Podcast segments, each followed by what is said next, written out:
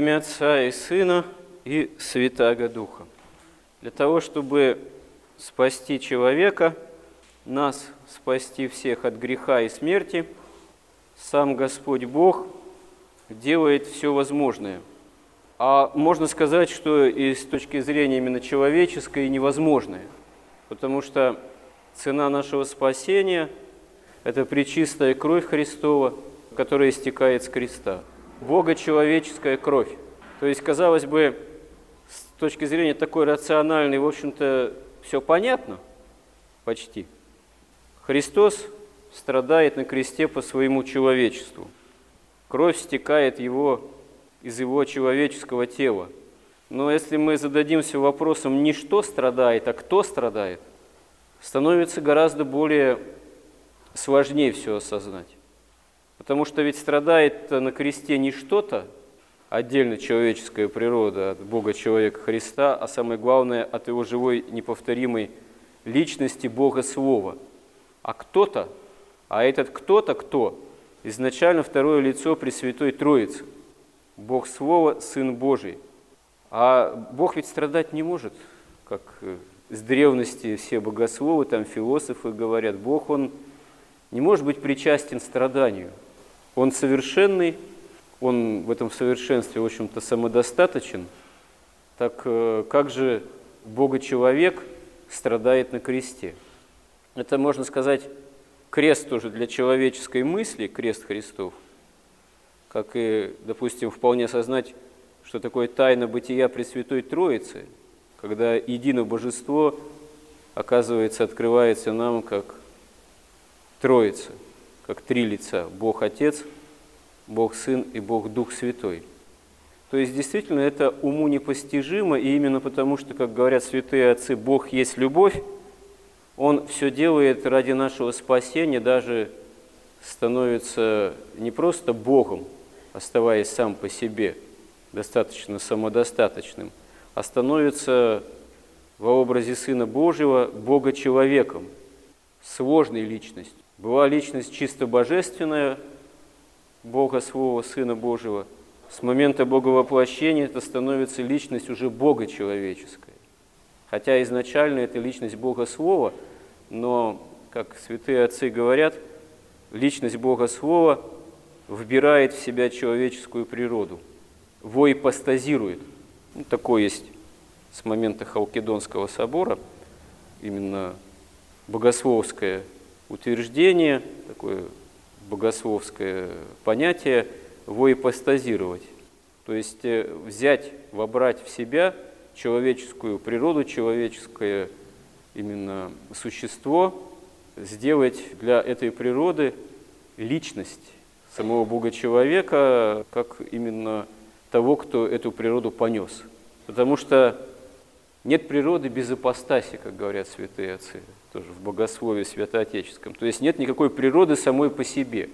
Можно говорить про свойства там лошади, собаки, кошки, ну и человека, но мы не можем найти некую лошадиность вне конкретной лошади. Ее не существует в природе. Ну, конечно, можно там лошадь убить тоже, или она может сдохнуть, как человек может умереть. Можно с лошади снять шкуру, мясо, кости, можно человека препарировать, что в морге проделывалось с человеческим телом, увы. Но мы не найдем при этом отдельно все равно от живого конкретного человека там, или лошади той же некую сущность, которая сама по себе существовала. Если человек умер, это труп уже, да, это тело. Вот, душа идет в духовное пространство. Если животное издохло, мы уже не можем ничего с этим тоже поделать, не можем найти вне уже тоже этого конкретного там дохлого тела какую-либо лошадиность или саму по себе существующую природу. То есть э, любое существование, вот, по крайней мере в мире органическом животном вот, или человеческом, оно связано с конкретным или индивидуумом, или личностью. Даже мир растительный – он опять же не существует вне конкретного образца. Да, могут быть семена, вот, э, семя, возрастая, можно сказать, как и в притче евангельской говорится, что если зерно, впав в землю, останется само по себе одно, то оно не дает плода. А когда зерно прорастает, оно перестает быть зерном, зато становится колоссом, вот, э, который другой, другие дает. Вот, тоже семена и другие там, колоссы или какие-то растения. То есть все на самом деле в Богом созданном мире конкретно создано по роду и виду, мир животное, а человек по образу Божьему – и при этом все равно образ Божий в человеке открывается, осуществляется в каждом живом конкретном, живой неповторимой личности. И для этого сам Бог становится человеком и восходит на крест, чтобы нас спасти от греха и смерти, от того, что человек удалился от Бога, еще когда Адам и Ева отпали от Него, в грех и смерть. Как это так? Творение Божие, обладающее свободой воли, свободой воли, призванное Богом к общению с Ним, с Богом, жизнеподателем, источником жизни вечной, бессмертной, и, удаляясь от Бога по своей воле, оказывается пленено грехом и смертью. Поэтому, чтобы вот эту, можно сказать, вопиющую своего рода несправедливость, вот эту вот трагедию удаления от Бога в грех и смерть, преодолеть Бог сам становится человеком и даже смерть с нами разделяет. То есть действительно все делает э, для нашего спасения. Но ведь от человека тогда тоже кое-что требуется. Требуется усилия для вхождения в Царство Небесное. Требуется желание, жажда истины и жажда избавиться от греха. Только так Царство Небесное во Христе обретается и открывается. Вот как говорит Господь в притчах о Царстве Небесном – и приводит такие, казалось бы, элементарные примеры, которые говорят о многом при этом. Еще подобно Царство Небесное сокровищу, скрытому на поле, которое, найдя, человек утаил, и от радости о нем идет и продает все, что имеет, и покупает поле то. Ну, видимо, сокровище было такое, что с собой просто так не утащишь. Надо было это поле в собственность приобрести, чтобы этим сокровищем потом владеть. Еще подобно Царство Небесное купцу, ищущему хороших жемчужин, который, найдя одну драгоценную жемчужину, пошел продал все, что имел, и купил ее. Ну, то есть купец, занимающийся такого рода бизнесом, он понимает, что ему за сокровище попалось, вот, что это какая-то редкая и очень-очень драгоценная жемчужина, и он не начинает там считаться, а что я буду делать с моим мелким жемчугом, мне его жалко тоже, а как бы сделать так, чтобы и эту мелочь сохранить, и жемчужину приобрести. Нет, он идет и все продает, чтобы действительно эту жемчужину приобрести. Еще подобно Царство Небесное неводу, закинутому в море и захватившему рыб всякого рода, который, когда наполнился, вытащили на берег, и все хорошие собрали в сосуды, а худое выбросили вон. Так будет при кончине века. Изудут ангелы и отделят злых из среды праведных, и вернут их в печь огненную – там будет плач и скрежет зубов. И спросил их, слушающих его, ну, Господь и учеников своих, поняли ли вы все это? Они говорят ему, так, Господи. Он сказал им, поэтому всякий книжник, наученный Царству Небесному, подобен хозяину, который выносит из сокровища свои новые и старые. Характерно, что в этом эпизоде сперва говорится о том, что да, надо приложить усилия, надо чем-то пожертвовать, надо сознательно что-то продать, чтобы приобрести сокровища. А далее говорится о разделении, опять же, на хороших и плохих рыб. Вот. Потому что Царство Небесное подобно неводу. То есть действительно промысел Божий, он стремится всяких людей захватить, ну, можно сказать, в поле действия благодати, в поле действия истины. Но дальнейший выбор быть злым или добрым, скажем так, зависит от самого человека – и этот выбор в сторону веры или неверия, в сторону исполнения заповедей или отвержения заповедей совершается во время земной жизни до кончины века. А потом уже ангелы отделяют на страшном суде злых из среды праведных.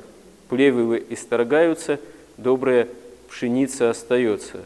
Плевелы подвергаются злое уничтожению, можно сказать, сожжению. Не будет царствия зла, вот. Если зло хочет реализовываться само по себе, на таком тоже индивидуальном личностном уровне, вне Бога и Его, можно сказать, спасения нам устроенного и Его заповедей, то это и есть, собственно говоря, ад. Такое личностное, индивидуальное бытие вне Бога в собственных грехах и страстях. И когда Господь говорит, что, ну вот вы понимаете своим ученикам, что настоящий-то книжник, настоящий, так сказать, мудрец, настоящий последователь закона, там, вот, тот, кто действительно понимает волю Божию, вот, он э, как раз-таки и должен поступать соответственно. Он не должен именно хранить в своей сокровищнице новое и старое одновременно, то есть святое и греховное. Нужно уметь отделять одно от другого. И на самом деле это имеет отношение ко всем нам, к каждому человеку, потому что мы должны учиться в себе самих и в нашей жизни отделять одно от другого. Грех от э, того, что спасительно. Исполнение евангельских заповедей – от э, жизни по страстям, по их действию и по тому, куда они нас влекут. Потому что это и есть э, вот, поиск истинного сокровища жизни вечной, Царства Небесного. Да, для этого надо порой чем-то жертвовать, для этого надо прилагать серьезные усилия. К сожалению, часто современный человек это не понимает. Ну, во-первых, мы все часто пребываем в праздности, и даже если понимаем, что надо бы трудиться духовно, это откладываем как-то на потом. Это вообще свойственно человеку, можно сказать, его ну, такой нашей психологии. Вот. Лениться и возможность более серьезного осуществления жизни как-то стараться отложить. Ну, сегодня мне некогда, сегодня у меня что-то голова болит, сегодня у меня такие-то дела, я там всю неделю работал, пахал, теперь мне надо отдохнуть, тут меня на дачу увозят дети, чтобы я там со внуками сидела, вот. надо картошку потом выкапывать, тут с бизнесом проблемы, вот. да, надо на Мальдивы съездить тоже отдохнуть, ну некогда, покаяться, причаститься. Вот. Хуже того, бывает человек вообще прямо грех предпочитает э, возможности жизни именно такой, что называется, евангельской, как Господь хотел бы от нас, как Господь заповедовал. Ну, элементарный такой пример очень часто – приходят в храм люди, которые уже имеют какие-то начатки веры, которых сердце влечет уже к Богу, и говорят, ну вы знаете, ну вот я там, допустим, живу не расписан или не расписано, вот, там, с молодым человеком там, или с девушкой. Вот. Ну вот обстоятельства таковы, что он не хочет или я пока не хочу расписываться. Ну нельзя ли мне как-то покаяться, причаститься? Ну ладно, не будем, как говорится, зверствовать, не будем прилагать древние каноны, которые говорят о том, что там за грех блуда или прелюбодеяния надо там на 7 лет вообще отучить христианина от церкви, от причастия. Это сейчас в наше время никто не понесет. В древности, если христианин что-то так согрешал серьезно, он потом должен был несколько лет ходить в храм, стоять в притворе, чтобы все видели, что он кается и молится. Еще просить других, чтобы за него помолились. Вот, и только когда община церковная видела, что он действительно кается на протяжении нескольких лет и не допускает грехов, и вот стоит такое покаяние, приносит, его потом допускали до причастия. Но в наши дни это, конечно, совершенно не по силам современному человеку, хотя иногда бывает. Кто-нибудь поедет куда-нибудь в монастырь, наткнется на какого-нибудь молодого иеромонаха, который только-только книгу правил прочитал, приезжает и говорит, а меня-то учили там на несколько лет. Вот. Ну, это скорее так, случайность, которая, ну, в общем-то, неправомерна, вот, из снисхождения, из духа любви. Но грех все-таки должен быть оставлен. Мы причащаемся в оставлении грехов. Если, допустим, придет, ну, так, ситуация такая несколько, скажем так, гипотетическая и не вполне реальная, там киллер, допустим, придет на исповедь и скажет, ну, у меня такая профессия, вы понимаете, я по-другому заработать не могу. Мне все равно надо людей убивать, меня нанимают, у меня контракты, но я хотел бы покаяться и причаститься. Наверное, это нереально, вот, это невозможно. Но ведь по сути, если тоже тут именно тяжкий грех, там блуд, прелюбодеяние, там постоянное какое-то воровство, там еще что-то. Ну, если ты хочешь покаяться, хочешь быть в церкви, хочешь причащаться, надо ситуацию исправить. Мы не можем причащаться в оставление грехов, если грех не оставляем. Это опасный будет эксперимент, что называется, кирпич на голову может тогда упасть. Не надо с Богом, как говорится, шутить. Вот требования евангельской нравственности, там, целомудрия, их никто за две тысячи лет не поменял. И никто никогда не поменяет. Как бы современный мир не настаивал на том, что грех и свобода для греха – это есть для человека норма, но это норма для погибающего человека. А если мы желаем спасения Царства Небесное, как нам Евангелие свидетельствует сам Христос и притчи, нужно все-таки отказываться от греха, прилагать ради этого усилия, пусть они нам иногда кажутся какими-то невозможными. На самом деле ничего невозможного нет с помощью Божией, тем более если мы желаем не просто насладиться этой временной жизнью, а войти в жизнь вечную. И все, как говорится, блага этой временной жизни, в особенности греховной, это прах, не тлен, это ничто по сравнению с жизнью вечной, с Царством Небесным, которое нам во Христе открывается. Помоги нам в этом, Господи. Аминь.